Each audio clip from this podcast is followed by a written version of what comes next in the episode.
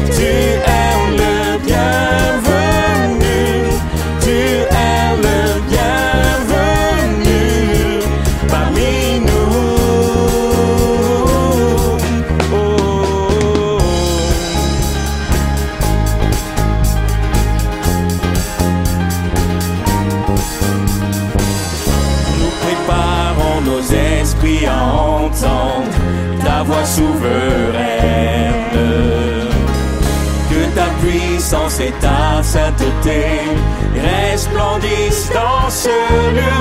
Nous sommes venus pour te louer. Rassemblez-nous te célébrons. Seigneur, viens siéger dans nos louanges. Nous t'invitons. Tu es le bienvenu.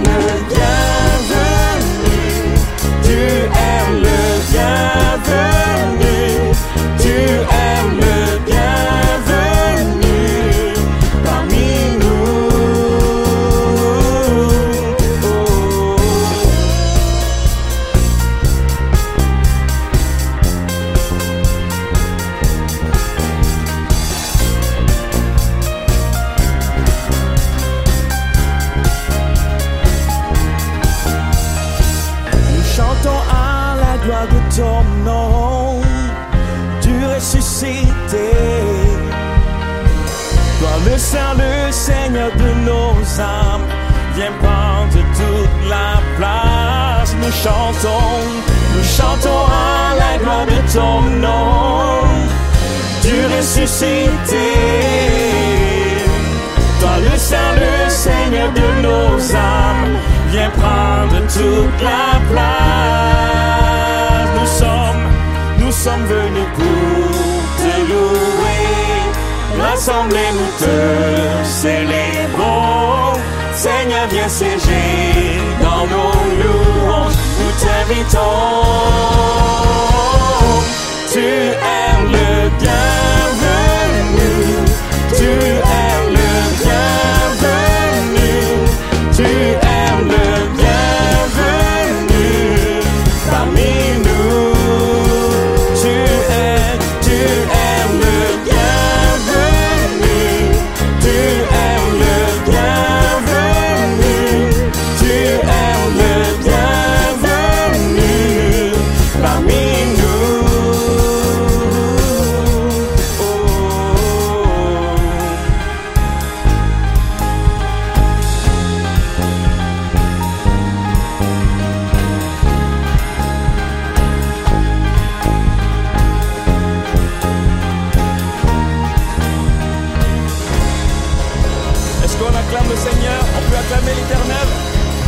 toi, Père.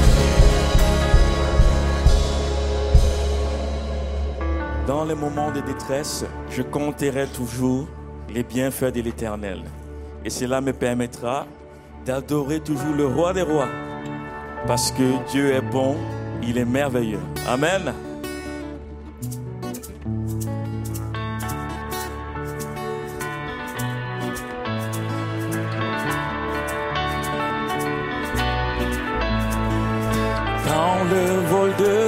Tempête vient assombrir ton ciel bleu, au lieu de baisser la tête, compte les bienfaits de Dieu.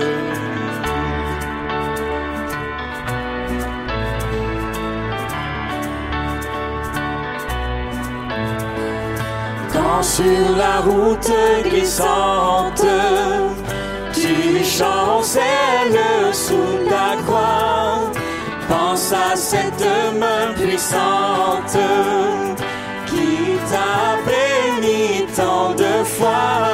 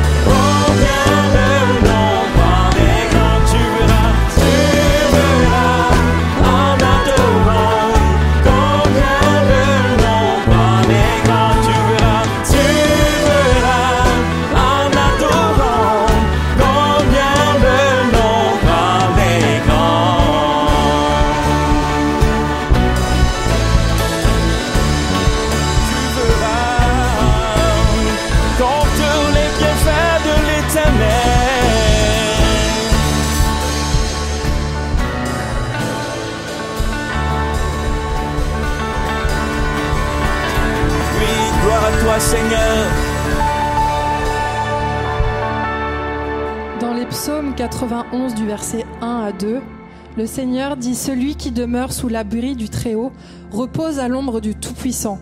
Je dis à l'Éternel, mon refuge et ma forteresse, mon Dieu en qui je me confie.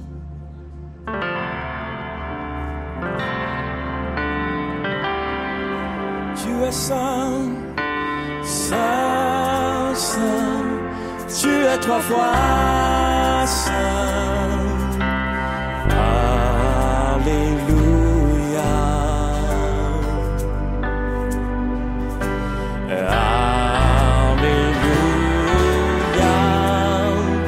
Gloire à Dieu, le Seigneur Tout-Puissant.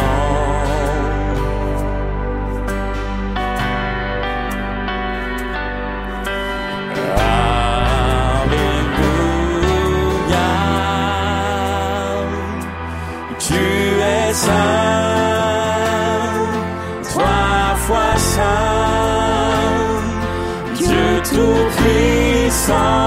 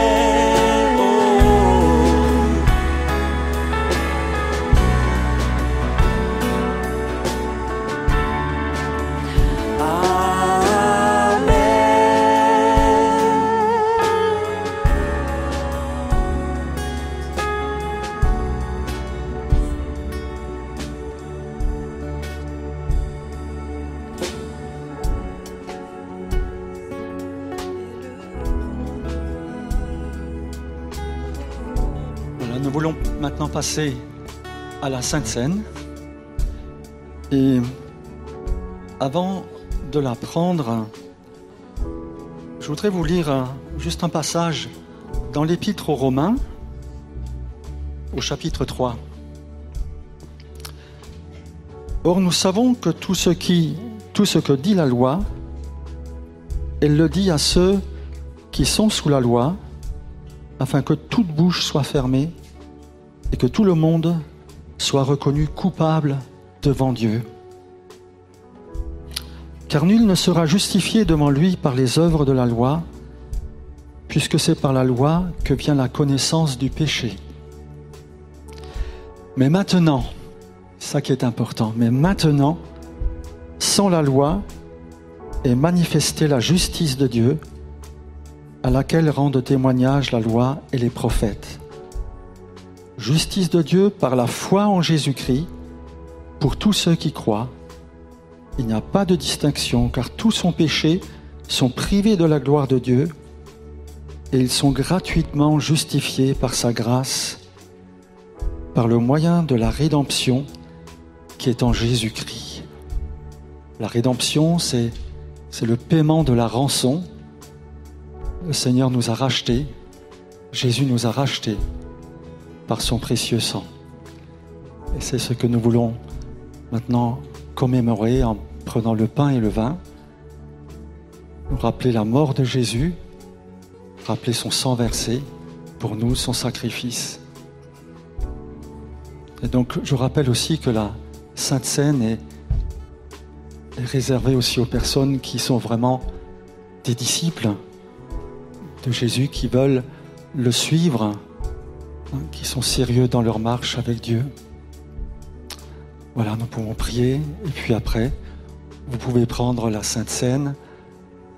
Euh, donc ceux qui n'ont pas encore pris le petit gobelet avec le pain et le vin, vous pouvez le prendre. Seigneur, nous voulons te remercier pour ta grâce. Sans ta grâce, nous ne serions pas là ce matin. Nous voulons te bénir parce que par amour, tu es venu, tu es descendu du ciel pour que nous puissions être sauvés au moyen de cette croix sur laquelle tu es monté. Merci Seigneur parce que c'est vrai que tu nous as rachetés. Nous ne pouvions pas le faire par nous-mêmes, par nos moyens, par, nos œuvres. Seigneur, nous ne méritons rien. Et c'est par ta grâce que nous sommes ici ce matin et nous voulons nous souvenir de tout ce que tu as fait pour nous, de tout ce que tu vas encore faire pour nous. Seigneur, c'est toi qui nous accompagnes tout au long de, notre chemin. Merci parce que tu nous aides à rester fidèles, à rester fidèles à toi, Seigneur. Amen.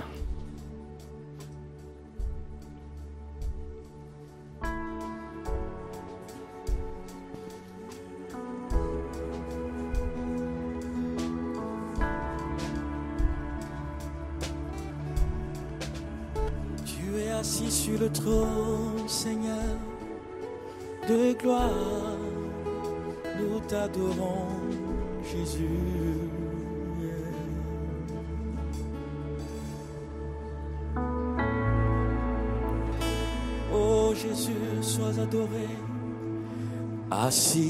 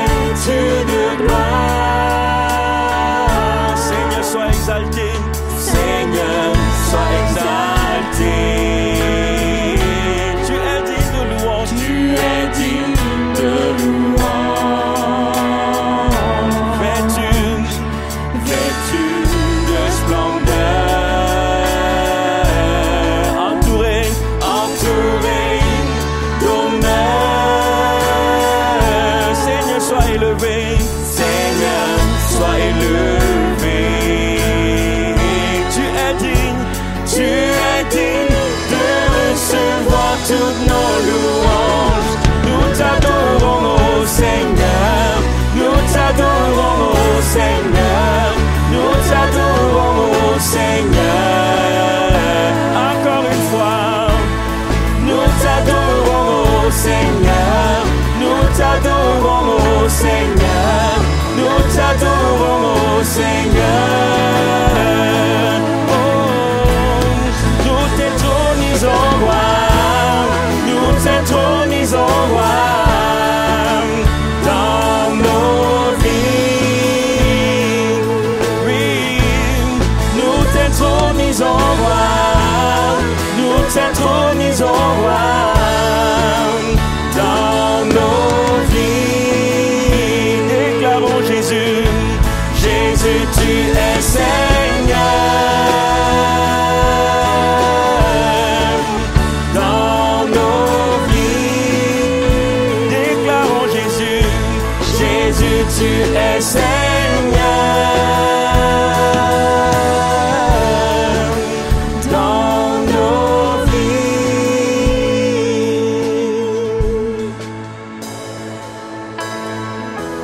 Quelquefois dans un chant, quand on répète une phrase tout le temps, c'est pour nous permettre en fait de méditer sur la grandeur du Seigneur. Parce qu'en répétant par exemple que Jésus, tu es Seigneur, là quand on est en pleine prière, concentré, le Seigneur commence à opérer. Il nous fait voir des images, des souvenirs, des textes qui commencent à nous faire salmodier la grandeur de notre Dieu, l'exalter, le célébrer. Et alors nous sommes poussés de dire encore plus, Jésus, tu es Seigneur. Oh, dans nos vies. Oh yeah, Jésus. Jésus, tu es Seigneur.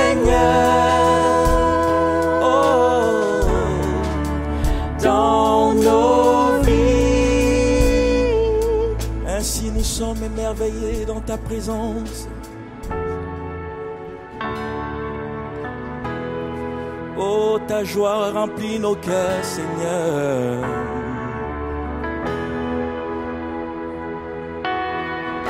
Émerveillé en ta présence.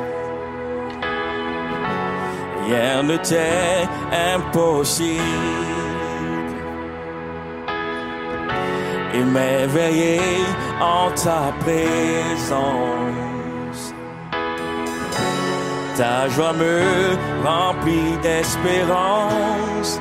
Émerveillé, émerveillé en ta présence. Oh oui, rien, rien ne t'est impossible. Oh oui, émerveillé, émerveillé en ta présence. Ta joie, ta joie me remplit d'espérance. Il n'y a personne, il n'y a personne comme toi, Jésus. Jésus, Personne n'est comme toi sur toute la terre, sur toute la terre. Personne comme toi, Jésus, Jésus. Personne n'est comme toi. Tu fais, tu fais de grandes choses, tes œuvres sont glorieuses. Toi, le Dieu fidèle, puissant est ton nom. Tu fais, tu fais de grandes choses, tes œuvres sont glorieuses. Toi, le fidèle, puissant est ton nom. Émerveillé, émerveillé en ta présence. Rien ne t'est impossible. Émerveillé, émerveillé en ta présence. Oh, ta joie me remplit d'espérance. Il n'y a personne, il n'y a personne comme toi, Jésus, Jésus. Personne n'est comme toi sur toute la terre. Il n'y a personne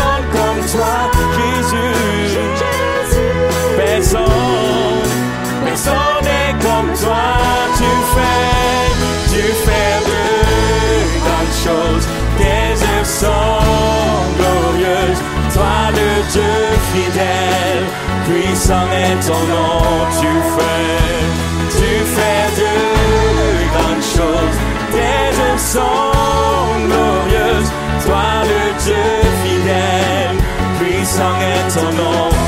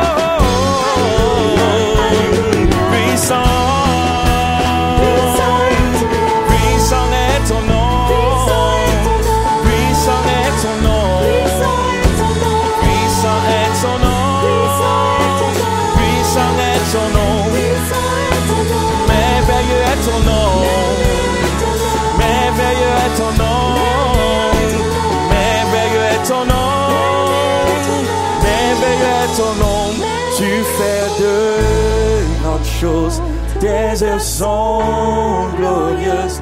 Toi le Dieu fidèle. Puissant est ton nom.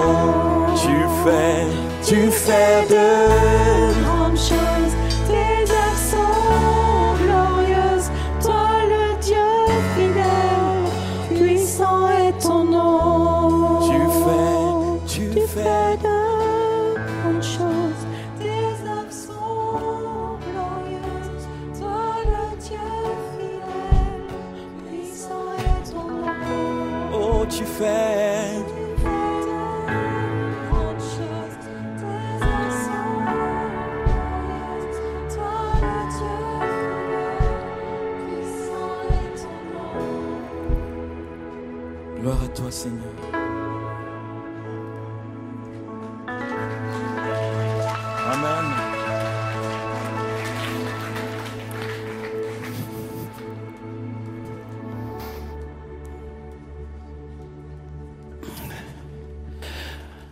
Voilà, bonjour à tous. C'est bon de vous retrouver. Après deux semaines de congé, vous savez, c'est la rotation des vacances. Alors, euh, il y en a qui rentrent. Moi, il y a PS qui reprend demain. Anne qui est partie pour faire un camp et ensuite avoir ses temps de vacances.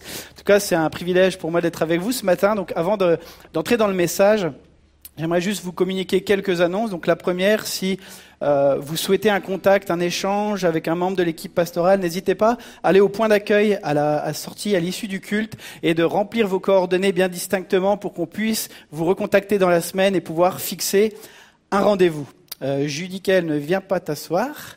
Euh, la deuxième annonce ce matin, c'est que bah, vous savez, dans la vie d'une église, il y a du mouvement, il y a de la rotation. Et puis, euh, on a la tristesse de vous annoncer ce matin qu'on a Hélène et Judy Kael qui vont nous quitter. Alors, ils vont pas nous quitter pour l'éternité, mais ils vont nous quitter pour retourner en Guyane. Donc, euh, ils viennent d'avoir un petit bébé, Alan, il y a quelques semaines. hein. Il y a- cinq jours, donc cette semaine. Cinq jours, donc félicitations à eux pour le petit Alan. Et ils ont décidé d'aller prendre du temps et de se rapprocher de leur famille en Guyane. Donc euh, on ne veut pas les laisser partir sans pouvoir les bénir et demander à Dieu de les conduire aussi pour euh, la suite de leur vie. Alors je vais inviter peut-être Freddy, euh, si tu veux bien venir, on va prier. Hélène n'a pas pu venir puisque bah, vous comprenez bien que le bébé est tout petit, mais on veut les bénir au nom de l'Église. Alors je peux vous inviter à vous lever et puis de prier avec nous pour que Dieu les conduise pour cette nouvelle étape, cette nouvelle saison de vie. Oui, Seigneur, tous ensemble, nous voulons te présenter Judicaël, Hélène et leurs enfants. Et nous voulons, Seigneur, prier pour ce voyage de retour en Guyane. Prions de les protéger, de les garder. Prions, Seigneur, aussi de les conduire lorsqu'ils seront sur place dans leur installation. Prions pour toutes les questions pratiques. Seigneur, pour leur travail, pour leur logement, pour euh, les écoles, pour les enfants. Prions, Seigneur, aussi pour que tu les conduises euh, vers une église à laquelle ils pourront se rattacher et dans laquelle ils pourront servir euh, comme ils l'ont fait ici depuis de longues années à l'EPI. Voulons te prier, Seigneur, euh, pour leur santé, tant sur le plan physique que sur le plan spirituel. Seigneur, merci pour ta grâce, oui, que ta grâce et ta paix accompagnent cette chère famille pour cette euh, nouvelle étape dans leur vie. Amen. Amen.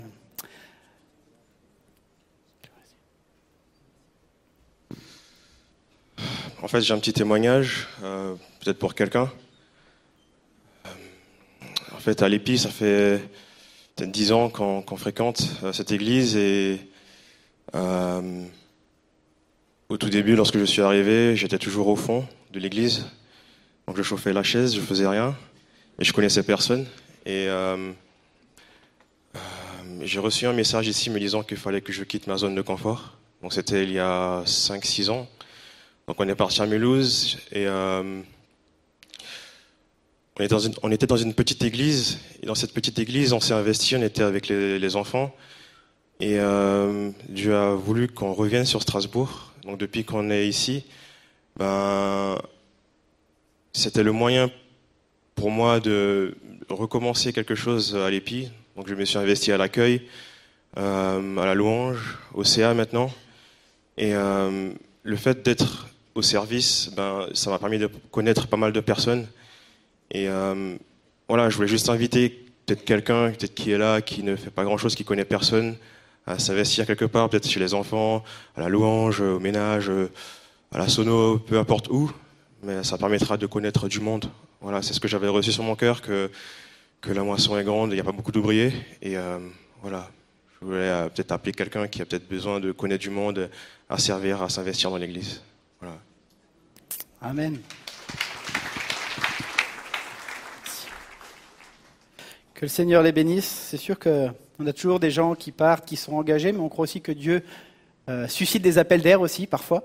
Et euh, au travers de départ de gens, il y a des gens qui peuvent sentir sur leur cœur que, c'est le temps de Dieu. Alors, ben, si quelqu'un, si ça fait écho à quelqu'un, n'hésitez pas, allez au point accueil, vous mettez votre nom, vous mettez un petit peu pourquoi, et puis on, on s'appelle et on partage.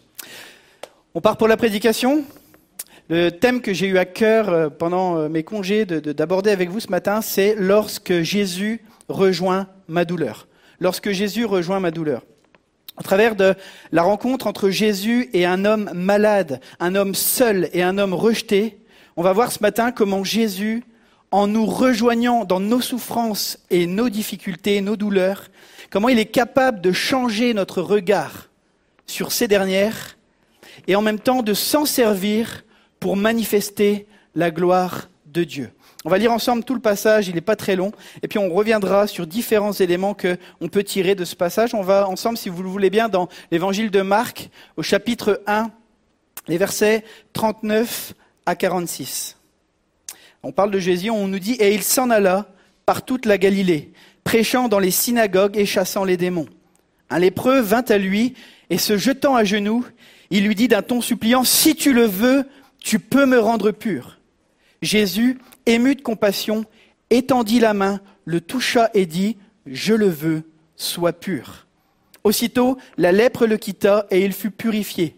Jésus le renvoya aussitôt avec de sévères recommandations et lui dit, Garde-toi de rien dire à personne, mais va te montrer au sacrificateur et présente pour ta purification ce que Moïse a prescrit, afin que cela leur serve de témoignage. Mais cet homme, une fois parti, se mit à publier hautement la nouvelle et à la colporter, de sorte que Jésus ne pouvait plus entrer ouvertement dans une ville. Il se tenait dehors, dans les lieux déserts, et l'on venait à lui de toutes parts. Amen. Seigneur, je te prie pour ta parole ce matin. Je te prie pour qu'elle puisse encore venir nous chercher, venir nous trouver, Seigneur, dans nos réalités, dans ce qu'on vit. Croyons, Seigneur, que tu es un Dieu vivant. Croyons que tu agis encore aujourd'hui. Nous croyons que tu appelles des hommes et des femmes encore aujourd'hui. Et on t'invite, Seigneur, à ce que ta parole fasse encore ton, son, œuvre dans nos cœurs et dans nos vies. Merci pour la grâce et le privilège que nous avons de pouvoir nous approcher de toi. À toi toute la louange et la gloire, Jésus. Amen. Le premier point que je veux soulever avec vous ce matin, c'est que peu importe ta condition, tu peux t'approcher de Jésus. Ouais, je pensais que j'allais entendre un amen avec ça. Peu importe ta condition, tu peux t'approcher de Jésus. Verset 40, un lépreux vint à lui et se jetant à genoux, il lui dit d'un ton suppliant, si tu le veux, tu peux me rendre pur.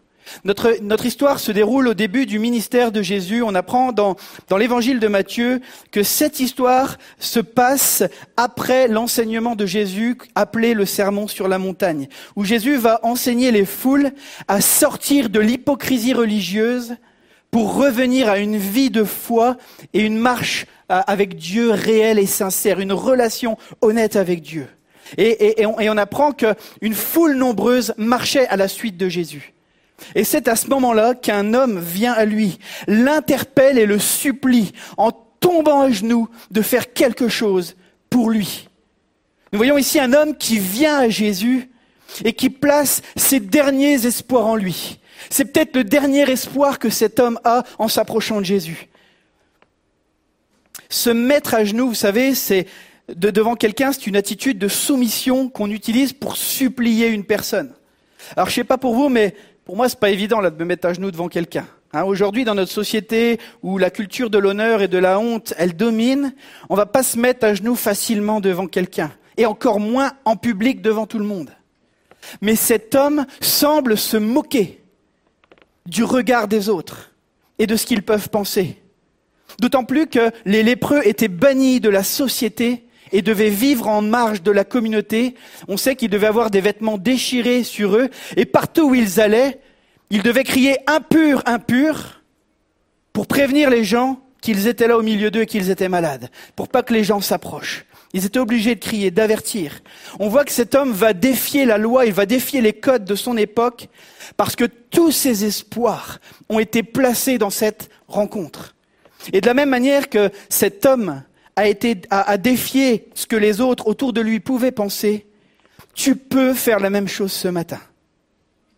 Dieu, peu importe qui tu es, ni ton passé, ni ton état de santé, ni même ta sexualité ne peuvent t'empêcher de venir à ses pieds ce matin dans ce lieu.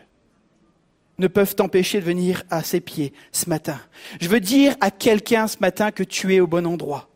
L'Église n'est pas un musée pour les saints, elle est un hôpital pour les malades. L'Église n'est pas un musée pour les saints où on vient afficher toutes les médailles et tout- comment on est puissant et comment on est grand. Il n'y a personne de grand ici si ce n'est Jésus. Mais c'est un hôpital pour des gens qui se reconnaissent malades. Un endroit pour venir chercher et rencontrer celui qui peut nous transformer encore aujourd'hui. On voit également l'attitude de cet homme à l'égard de Jésus. Si tu veux, tu peux me rendre pur. On voit qu'il se soumet à la volonté de Jésus pour sa vie. Il ne cherche pas à imposer sa volonté, mais simplement à laisser Dieu agir comme il l'a décidé. On est loin de certaines dérives dans nos milieux évangéliques et charismatiques avec des enseignements erronés qui font de la foi chrétienne une succession de mots-clés à répéter, de mantras évangéliques censés nous garantir la santé et la prospérité. On est bien loin de tout ça. Ici, il s'agit d'une foi simple, comme les paroles de ce vieux cantique. Tel que je suis sans rien à moi, sinon ton sang versé pour moi et ta voix qui m'appelle à toi, agneau de Dieu, je viens, je viens, je viens à lui tel que je suis, sans rien à moi. La foi fait confiance et nous permet de placer les rênes de nos vies entre les mains du bon berger, celui qui donne un sens, une direction, celui qui dirige nos vies entières, esprit, âme et corps. Et lorsqu'on s'approche de Jésus simplement, voici ce qu'il se passe, et c'est mon deuxième point ce matin, Jésus nous rejoint dans nos douleurs. Marc 1,41, Jésus, ému de compassion, étendit la main, le toucha et dit, Je le veux, sois pur. Voici l'attitude de Jésus face aux souffrances que nous pouvons vivre et traverser. Jésus est touché au plus profond de lui. L'expression ému de compassion en grec, c'est l'expression splagnizomai, qui signifie être remué à l'intérieur, être remué dans ses intestins, dans ses entrailles. Vous savez, dans la culture de l'époque, les entrailles étaient censées être le siège de l'amour et de la pitié. En fait, être remué dans ses entrailles, c'est un mouvement qui pousse à l'action, à des mesures concrètes. Jésus est remué à l'intérieur et ça le pousse à agir. Savez, la compassion n'est pas une émotion sans engagement. Aujourd'hui, on est les champions pour ça. On va nous mettre un petit clip sur YouTube avec la bonne musique, la bonne note. On est touché dans nos émotions. Et puis on continue à scroller. Et puis on est déjà passé à autre chose. On a été ému pendant une seconde en regardant une vidéo. Puis on tombe sur une autre vidéo qui nous parle d'un truc qui n'a rien à voir. Et on est déjà parti. Être ému de compassion, ça pousse à l'action. Ça pousse à la décision. C'est pas un vœu pieux, mais ça amène à une véritable participation. Et c'est ce qui se passe chez Jésus. Regardez ce, qui se passe. On nous dit que Jésus le toucha. Et j'aimerais juste qu'on se mette cinq minutes dans la peau de cet homme. Il est rejeté depuis des années. Il vit en marge de la société. On sait que dans la culture de l'époque, les lépreux étaient tenus pour morts. Ils n'existent pas. Ils ne sont plus là.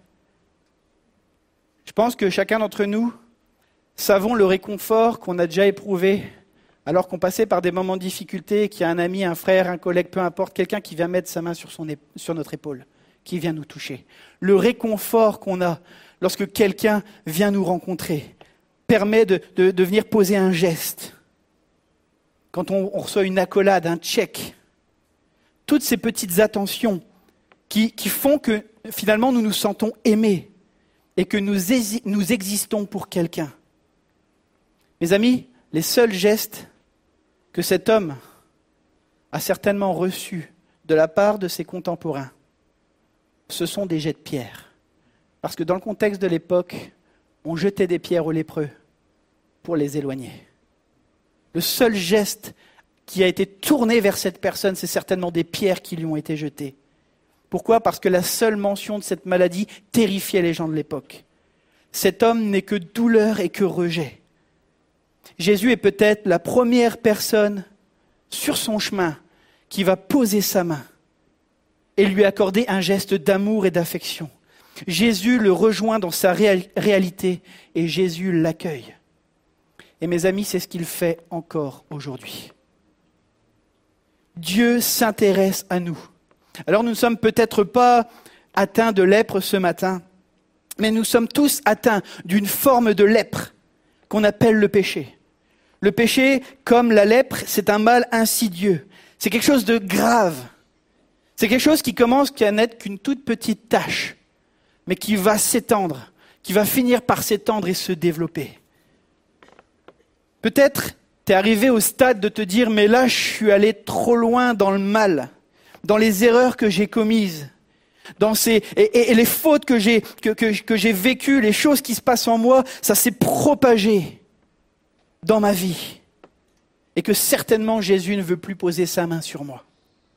J'ai envie de vous inviter juste à regarder à cette parole que Dieu communique au travers de l'apôtre Paul dans Romains 5, verset 10. Et Paul nous dit, car si lorsque nous étions ennemis, ennemis, nous avons été réconciliés avec Dieu par la mort de son Fils, à bien plus forte raison, étant réconciliés, serons-nous sauvés par sa vie. J'aime cette citation de Richard Dobbins, un pasteur des, Assemblées de Dieu américaines à l'époque et euh, conseiller en relation d'aide, et dit la chose suivante, le calvaire ne nous dit pas combien Dieu nous aime ses enfants. il révèle l'amour de Dieu pour ses ennemis. Lorsque tes doutes t'assaillent, pense à la croix où Jésus a manifesté son amour pour qui? Pour ses ennemis. Voilà comment Jésus déverse son cœur pour ses ennemis. Il offre sa vie à la croix, il verse son sang pour qu'il puisse être réconcilié. Voilà comment Dieu nous aime. Voilà comment Dieu se manifeste. Alors à combien plus forte raison, nous qui avons placé notre foi en Dieu et qui pourtant trébuchons encore de temps en temps, temps en temps on ne fait pas des choses encore à la gloire de Dieu, à combien plus forte raison son amour est sur ta vie mon ami. Il t'aime. Il t'aime. Même si tu luttes encore avec certaines choses. Et je crois que ce matin quelqu'un avait besoin d'entendre ça. Jésus voulait purifier cet homme. Et il est capable de le faire pour toi que cela concerne une maladie physique ou une maladie spirituelle, du péché, Jésus peut encore te délivrer ce matin. Et je crois qu'il est au milieu de nous, par son esprit. Et je crois qu'il veut toucher encore quelqu'un. Il veut venir te toucher au plus profond de toi-même. Troisième point que je veux soulever avec vous ce matin, c'est que Jésus change notre regard sur la douleur. Aussitôt, verset 42, la lèpre le quitta et il fut purifié. Je voudrais qu'on s'arrête un peu plus sur le mal dont cet homme était atteint. Le texte nous parle de lèpre. Et le, terme grec employé ici, c'est léprose, qui est la traduction pour le terme hébreu sarahat, qui est un terme collectif décrivant plusieurs maladies de la peau. Alors les commentateurs ne, sont pas sûrs qu'il s'agisse ici de la lèpre, comme nous la connaissons aujourd'hui, celle qui est appelée la maladie de Hansen. Il y a des médecins dans la salle, si ce matin je dis une bêtise, vous venez me voir pour me corriger. Mais voilà, on, on, ils savent pas trop. Mais j'aime ce commentaire de John MacArthur, le théologien, qui dit, il fait cette remarque, il dit, si le terme utilisé pour désigner la lèpre dans l'Ancien Testament peut désigner aussi d'autres affections de la peau, il semble bien que cet homme souffrait réellement de la lèpre, maladie de Hansen. Sinon, sa guérison n'aurait pas créé une telle sensation au milieu de, la foule. En effet, la, lettre, lèpre qui est évoquée dans l'Ancien Testament, on parle qu'elle peut guérir. Or, on sait, alors les médecins, vous me dites hein, si je me trompe, mais que la maladie de Hansen, on ne peut pas en guérir sauf si elle est vraiment traitée tout au départ, tout au départ de la maladie. Et la maladie de Hansen va se manifester sous deux formes. Il y a la lèpre tuberculeuse, qui est caractérisée par des nodules ulcérant la peau et les muqueuses. Et il y a la lèpre anesthésique, qui attaque les nerfs de la périphérie et qui occasionne des troubles de la sensibilité. Et vous inquiétez pas, je vous ai pas perdu. On y va. Autrement dit, ce que ce texte nous dit, c'est que, euh, que cette maladie nous dit, c'est que cette maladie, elle rendait insensible à quoi? À la douleur. Une maladie qui rend insensible à la douleur. Voilà pourquoi on sait que dans les cas les plus graves de cette maladie, les phalanges des doigts, les orteils se détachent. Peu à peu, les gens perdent leur nez, ils perdent leurs yeux. Il y a tout qui se dégrade. Et j'aimerais juste ce matin vous amener à l'idée qu'en guérissant cet homme, Jésus lui permet de ressentir la souffrance et la douleur. En guérissant cet homme, Jésus permet à cet homme d'expérimenter la souffrance et la douleur. Il ne ressentait plus rien. Rien. Et c'est pour ça que les lépreuses font du mal. Parce qu'ils ne sentent pas la douleur et du coup ils ne sentent pas le danger. Et c'est comme ça qu'ils peuvent euh, rajouter des surinfections à la maladie elle-même. Pourquoi Jésus permet à cet homme de réexpérimenter la douleur Parce que la douleur, mes amis, c'est un don de Dieu pour nous communiquer de l'information. Le mécanisme de la douleur dans le corps humain, c'est semblable à un système d'alerte avertissant d'un danger. Malheureusement, dans notre société aujourd'hui, on veut tout de suite étouffer la douleur, tout de suite étouffer la tristesse, et on peut nous filer plein de cachets pour rien sentir. On considère dans, nos sociétés modernes que la douleur est inutile. Et, et, souvent, les chrétiens, on ne sait pas quoi penser par rapport à la douleur.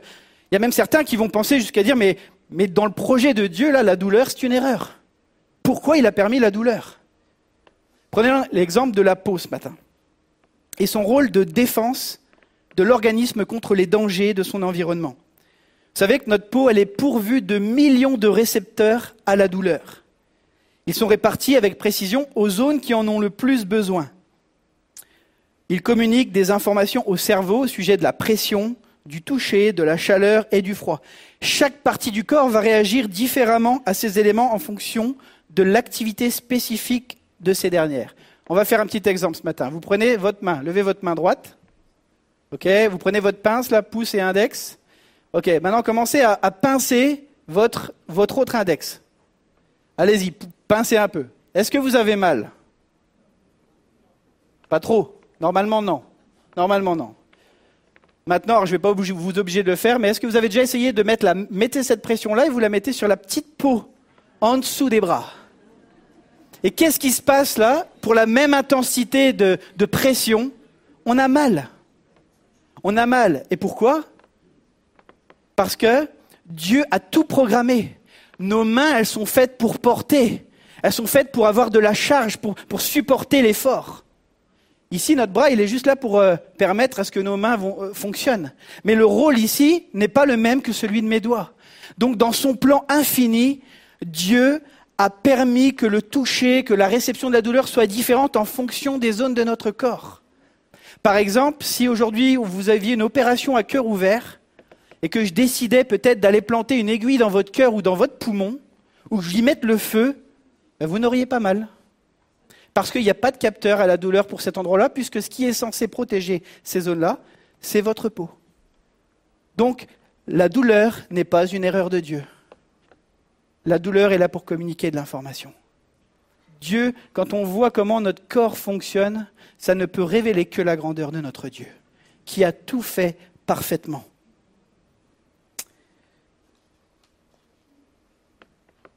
La douleur n'est pas une erreur, je viens de le dire, et au contraire, elle, va démontrer cette conception merveilleusement pensée. Je me rappelle lorsque je jouais encore au football à l'époque où j'étais un peu plus svelte, c'était il y a longtemps, comme me dirait ma femme, euh, je me rappelle encore que je m'étais fait une grosse entorse au foot. Et ma cheville, elle avait triplé de volume. En plus, c'était une année particulière. Je suivais un cours sur le mal et la souffrance. Et en trois mois, je me suis cassé la main et le pied. Je ne sais pas comment j'ai fait. Ça m'arrive jamais. Mais dans un cours sur le mal et la souffrance, je pense que quelque part, Dieu voulait illustrer un peu la théorie que j'allais mettre sur les, papiers pour accompagner les gens qui souffrent, vous savez. Et du coup, il fallait que j'expérimente pour que je voie ce que ça fait vraiment. Bon, bref, je, je suis parti là. Mais bref, cette cheville, elle avait triplé de volume. Ça me faisait hyper mal. Et en fait, le message que ma cheville m'envoyait, c'est laisse-moi tranquille. J'ai besoin de repos. Voilà pourquoi des fois vous avez une patate à la place de la cheville, parce que si vous n'y avez pas de patate, ben, vous continuerez votre vie comme si de rien n'était et, et multipliez les choses. La patate est en train de nous dire maintenant tu te calmes et tu te reposes, parce que tu as besoin de guérison. Voilà le message que la, la douleur nous communique. Le temps de repos forcé permet à la guérison de prendre place. La douleur, elle est conçue pour qu'on puisse survivre dans un monde hostile. Et vous savez, l'absence de douleur est tragique. Il nous faut donc savoir apprendre à écouter la douleur et les alertes qu'elle nous communique. Vous savez, on peut parfois, peut-être, et peut-être qu'au milieu de nous ce matin, qui le vivent, en tout cas je sais qu'il y en a qui le vivent, mais on peut passer parfois par des temps d'arrêt forcés. On se dit, non mais c'est quoi ce temps-là? Et il peut nous arriver de ne pas accepter ce qui nous arrive. Peut-être quelqu'un est dans un temps où le médecin l'a arrêté pour toutes sortes de choses sur plusieurs mois. Et on se dit, mais ma vie n'a plus de sens. Et en fait, cette douleur qui peut être là à qui n'est pas quelque chose de physique comme on en a parlé juste avant, mais c'est juste un temps pour dire, je veux prendre soin de toi tu as besoin de t'arrêter. Tu as besoin de te reposer. Je veux travailler avec toi. Et, et- et parfois, on a du mal à accepter ces choses. Et pourtant, c'est une période nécessaire à notre rétablissement. Notre corps ou notre psychisme nous indique qu'il y a un problème dont il faut s'occuper. Je sais pas, pour les experts, il y a Philippe qui est là au milieu de nous, mais vous savez, des fois, Windows, quand on allait euh, bidouiller des trucs et puis que d'un coup, on a, été sur ce qu'il fallait pas, il y avait un mode sans échec. Vous connaissez ce mode sans échec où on peut rien faire? L'ordinateur s'allume, il y a juste les trucs de survie qui fonctionnent. C'est exactement ce que notre corps nous indique par la douleur. Il se met en mode sans échec pour éviter que quelque chose de plus grave nous arrive. C'est exactement la même chose. Et voilà pourquoi Dieu utilise ces avertisseurs de la douleur. La douleur nous souligne qu'il y a un problème dont il faut s'occuper. J'aime cette citation de Scott Peck qui dit la chose suivante Les symptômes et la maladie ne sont pas la même chose.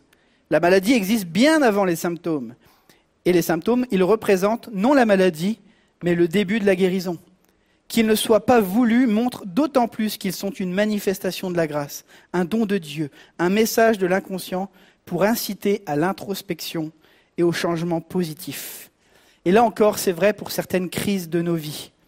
Dieu va utiliser certaines crises de nos vies pour nous ramener à lui et pour nous faire comprendre notre besoin de guérison, par exemple, du péché qui nous ronge. Le péché, vous savez ce que ça veut dire? Ça veut dire manquer le but. Et quand Dieu permet des crises dans nos vies, c'est que lorsqu'on manque le but, au travers de la douleur, il va nous ramener dans les buts qui sont bons, qui sont parfaits pour nos vies, ceux que Dieu a formés d'avance. Et voilà pourquoi il va utiliser certaines zones de crise, de warning qui vont se mettre à sonner à l'intérieur de nous. C'est pour nous ramener à la maison. Voilà comment Dieu fonctionne. C.S. Lewis dira encore la chose suivante. Dieu murmure dans nos moments de joie, c'est l'auteur du monde de Narnia, mais tonne dans nos souffrances. La souffrance est son mégaphone pour réveiller un monde engourdi, pour pouvoir se faire entendre et signaler qu'il y a un problème depuis la chute, Dieu passe par la souffrance. Comme je vous l'ai dit tout à l'heure, si je ne sentais pas la douleur de ma cheville et qu'elle gonflait pas, je continuerais à aller là où je dois aller. La douleur me force à arrêter. Et quand on vit, quand on, quand, on tombe dans des choses qui sont loin de Dieu, on est comme dérangé à l'intérieur. Et cette espèce de situation inconfortable, elle est là pour nous dire maintenant il faut que tu arrêtes et que tu reviennes à moi. S'il n'y avait pas cette espèce de, mal-être, alors on continuerait à foncer tête baissée. Voilà pourquoi Dieu est obligé d'employer les grands moyens avec nous. Notre planète, pareil, émet un gémissement constant. Il y a un appel à la rédemption et à la restauration que l'homme a l'habitude d'ignorer. La douleur, elle annonce un message de détresse générale afin de nous amener à faire les changements nécessaires. Malheureusement, le problème, c'est qu'on n'écoute pas. On n'écoute pas souvent les appels de la douleur. Un de mes professeurs en relation d'aide, Daniel Descaries, dit la chose suivante. Quand la douleur de changer est moindre que celle de ne pas changer, alors les gens changent. Je vais la refaire parce que je pense que vous n'êtes pas là. Quand la douleur du changement, elle est moins forte que la douleur de ne pas changer, alors on va changer les choses. Vous savez, c'est l'image du dentiste. Il y a des gens, ils sont terrorisés par le dentiste. La roulette, le bruit, tout, tous les, tous les glaces. Tant que la, petite, la carie est petite, on garde la carie, parce qu'on n'a pas envie d'aller chez le dentiste. Mais une fois que la dent elle est pourrie complètement et que tout le râtelier commence à être touché, on accepte d'aller affronter la douleur du changement du dentiste, parce qu'elle est moins douloureuse que celle de toutes les dents pourries. Et malheureusement, on est souvent comme quand on va chez le dentiste. Tant que Dieu ne permet pas qu'on s'enfonce un peu plus dans la douleur de nos mauvais choix, ben, il nous laisse faire, parce que de toute façon, il y a quelque chose quelque part, c'est encore pas assez douloureux. Mais une fois que dire purée, changer, ça va changer ma vie, et ça va me faire moins mal, et ça va me sortir de ces choses-là, alors les gens acceptent le changement, acceptent le travail de Dieu sur leur vie. Parfois, Dieu va nous laisser nous battre et nous débattre avec nous-mêmes, jusqu'à ce que la douleur et la difficulté soient trop intenses, et qu'enfin nous puissions lâcher prise pour le laisser agir. Quatrième point ce matin, c'est que Jésus se sert de ta douleur pour la gloire de Dieu.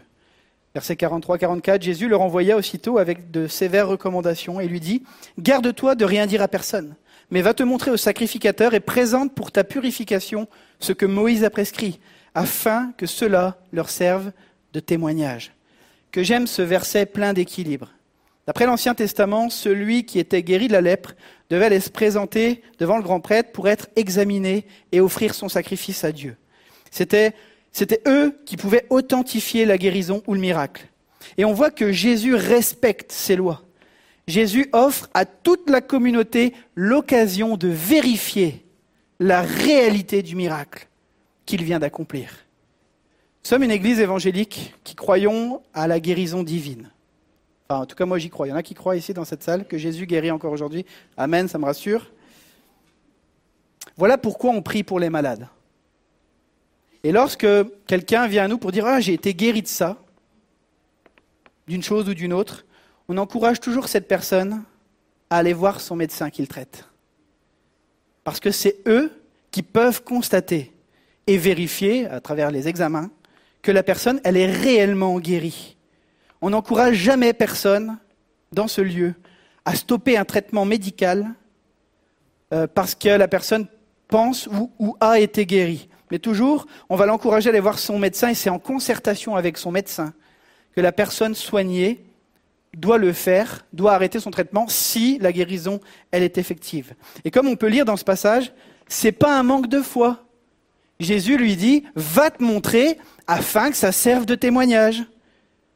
Nulle part Dieu nous demande de choisir entre la foi et les médicaments.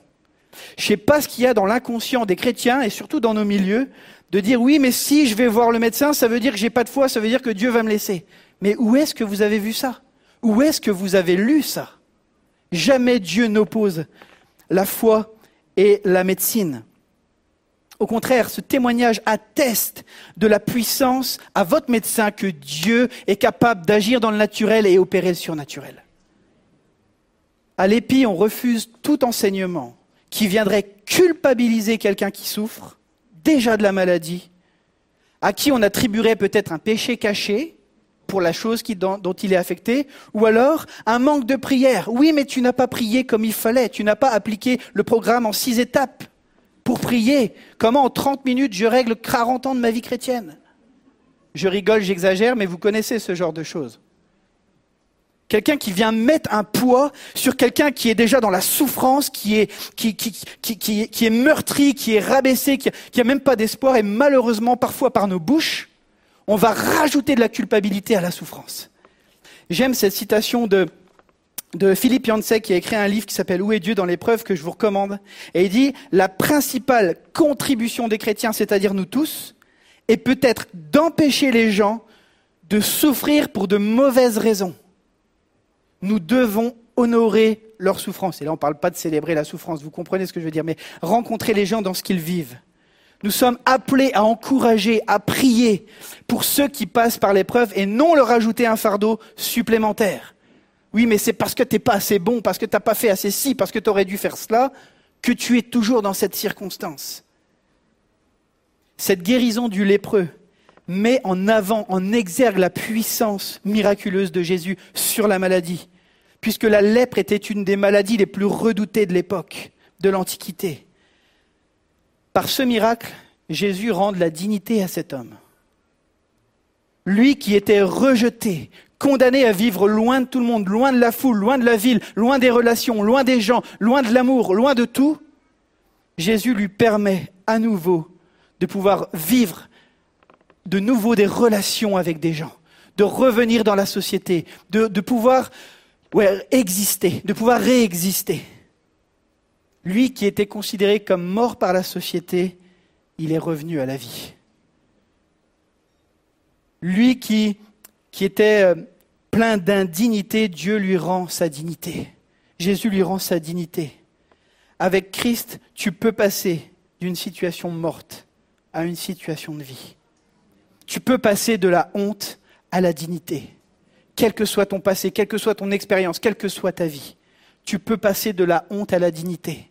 Parce que Jésus a donné sa vie pour toi à la croix. Parce que alors que tu étais encore ennemi de Dieu, Jésus a donné sa vie pour te montrer combien il t'aimait. Combien tu es important, combien tu es importante à ses yeux. Nous avons tous, mes amis, ce choix qui nous est proposé ce matin. Et c'est mon dernier point.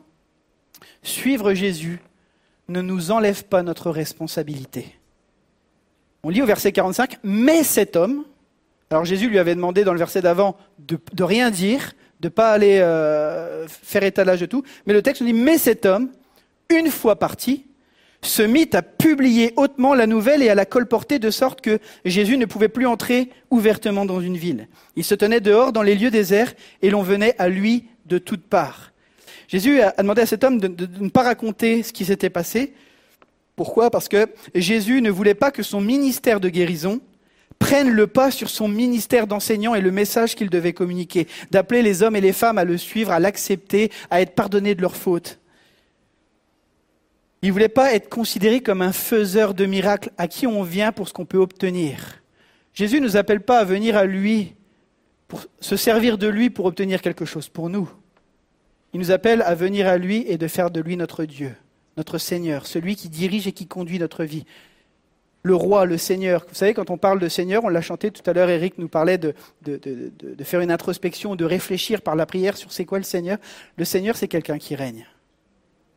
Et vous savez, je le dis souvent cette phrase, mais où Jésus est le Seigneur de tout, ou il n'est pas le Seigneur du tout. Il nous invite à lui faire confiance, à le suivre. Donc il ne voulait pas être pris pour, euh, pour juste un faiseur de miracles. Mais ce qui était intéressant de noter, c'est que de se laisser toucher par Jésus, comme vous avez pu le faire pour certains déjà dans votre vie, pour d'autres qui l'ont peut-être fait ce matin, ne supprime pas votre choix responsable, les choix responsables que nous avons à faire. Nous voyons que cet homme a décidé de ne pas écouter Jésus. Et il a désobéi en annonçant à tous ce qui venait de lui arriver. Ce qui a dû obliger, on le lit dans le texte, Jésus à se tenir à l'écart. Il ne pouvait plus aller dans la ville parce que sinon tout le monde venait à lui et il ne pouvait plus faire ce pourquoi il a été envoyé. Et ce que j'ai envie de voir au travers de ce personnage, c'est que de vous dire que Jésus ne t'impose rien. Jésus ne t'impose rien, mais il t'appelle à lui faire confiance. Il est celui qui veut conduire et qui veut diriger ta vie encore ce matin. Même si ça fait des années que tu lui as confié ta vie ou que tu fréquentes son église. Il nous invite à lui faire confiance chaque jour sur le chemin de la vie. Face aux nouvelles difficultés, face aux défis, face aux situations qui peuvent parfois nous tomber dessus. Toutes ces choses qui peuvent se présenter à nous. Lui faire confiance, c'est-à-dire avoir la foi, se traduit par une obéissance un appel à l'obéissance, à nous aligner sur la pensée de Dieu, à nous aligner sur son cœur, à nous aligner sur la Bible qui est sa parole. Mais Dieu ne nous impose rien. Mais il nous appelle encore ce matin à lui faire confiance. Vous savez, la foi, et c'est Patrice Martorano qui le dira, mais ce n'est pas quelque chose qui se règle en un week-end. On en est tous quelque part sur le chemin de la foi, sur le parcours. Mais c'est l'histoire d'une vie. C'est l'histoire d'une vie. Et chaque jour, Dieu veut nous inviter à lui faire confiance pour un domaine ou pour un autre. Être à son écoute. Chercher à savoir qu'est-ce que Dieu a à dire pour ma situation de vie. Que le Seigneur nous aide ce matin à vivre cette foi simple et vibrante. Pas une foi qui nous est imposée, mais une foi qui est décidée. Je choisis de répondre à cet appel de Dieu. Je crois qu'il nous conduit peut-être ce matin, et je vais inviter l'équipe à venir, à, avoir un autre regard. Peut-être sur des douleurs ou des maux que je traverse. Vous savez, on peut être des fois dans le déni. Quelque chose s'abat sur nous et on dit non, je refuse ça, je veux pas. Puis dans nos milieux évangéliques, souvent, on va rajouter quelques petites phrases à la sauce. Je vais proclamer que je suis pas malade, alors je suis pas malade. Mais la foi ne nous appelle jamais au déni, mes amis. La foi regarde la réalité et elle s'appuie sur celui qui peut tout. La foi, c'est pas du déni, c'est faire confiance à Dieu. Donc un changement de regard peut-être. Et ce changement de regard ne veut pas dire que Dieu est insensible à ce que vous vivez. Ça ne veut pas dire que vos plaintes ne sont pas légitimes. On l'a vu, Jésus était ému de compassion. Ça l'a remué, ça l'a secoué de voir cet homme souffrir. Jésus est ému face à nos souffrances. Jésus ne prend pas plaisir à notre souffrance. Certains manuscrits, en traduisant cette expression splagnizoma, ils vont parler que Jésus était en colère. Ça parlait de son indignation face au mal qui était en train de ronger cette personne. Ou peut-être même face à la puissance du mal qui a provoqué cette maladie dans la vie de cet homme. Jésus était en colère. Jésus était remué et Jésus voulait agir. J'ai envie de te dire ce matin que Jésus est affecté par ce que tu peux être en train de traverser en ce moment. Et je crois qu'il nous appelle et nous invite ce matin au pas de la foi. Alors j'aimerais qu'on ferme les yeux avant qu'on on reprenne un chant qu'on prendra comme une prière. Et peut-être quelqu'un est interpellé ce matin. Peut-être que Jésus te cherche. Peut-être que, comme on l'a lu pour cet homme, il était atteint dans son corps. Peut-être d'autres, tu vois que c'est ton cœur qui est atteint ce matin. Et je voudrais t'inviter à un pas de foi et de confiance ce matin. Peut-être simplement te mettre debout à ta place pour euh, symboliser comme cet homme qui a dit Seigneur, si tu le veux, tu peux me rendre pur. C'est peut-être un appel ce matin pour quelqu'un à venir s'approcher du roi des rois. La Bible nous dit que Dieu se tient au milieu de nous. Quand deux ou trois sont assemblés en son nom, il est là. Et je voudrais pouvoir donner à l'occasion ce matin, alors que les yeux sont fermés à quelqu'un, Comme une prière de dire, ben, Seigneur, moi je suis comme ce lépreux. Peu importe ta situation, soit physique, soit dans le cœur, peu importe. Simplement te mettre debout à ta place. Comme une prière pour dire, Seigneur, je viens à tes pieds. J'ai besoin de, que tu me touches, j'ai besoin que tu me rencontres, j'ai besoin que tu me, que tu me visites. Je crois que le Seigneur veut opérer encore ce matin dans ce lieu.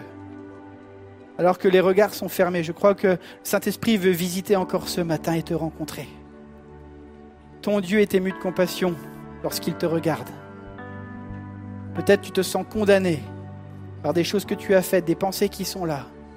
Ton Dieu te dit qu'il est ému de compassion pour toi ce matin. Rappelle-toi que ses ennemis les a aimés en donnant sa vie à la croix.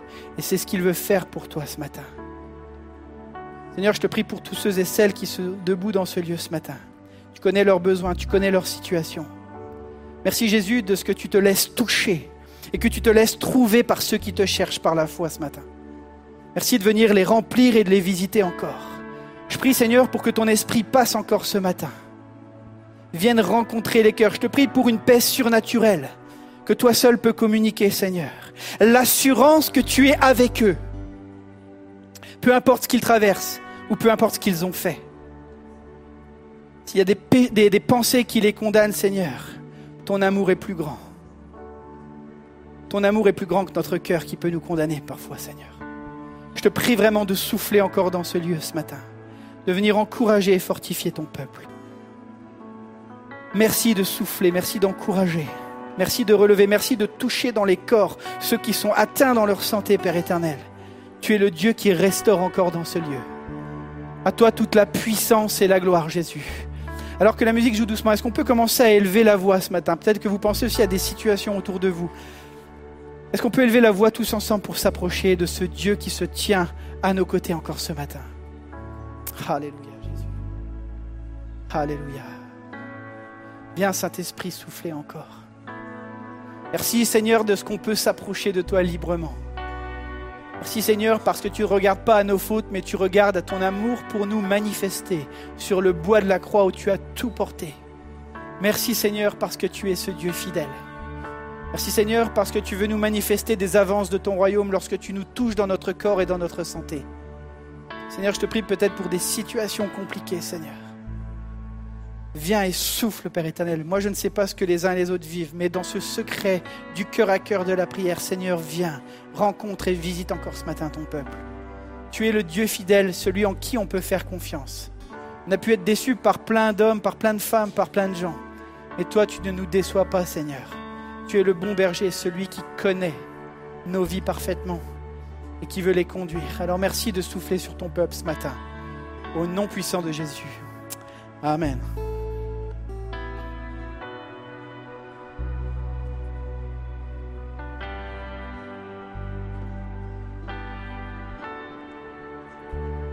Mon secours est en toi, Seigneur. Si la lune me glace et le soleil me lasse, créateur des étoiles, mon secours est en toi. Si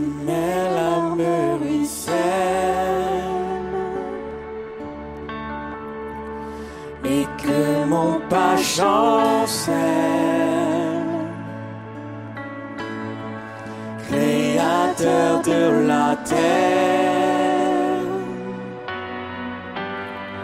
mon secours est en toi.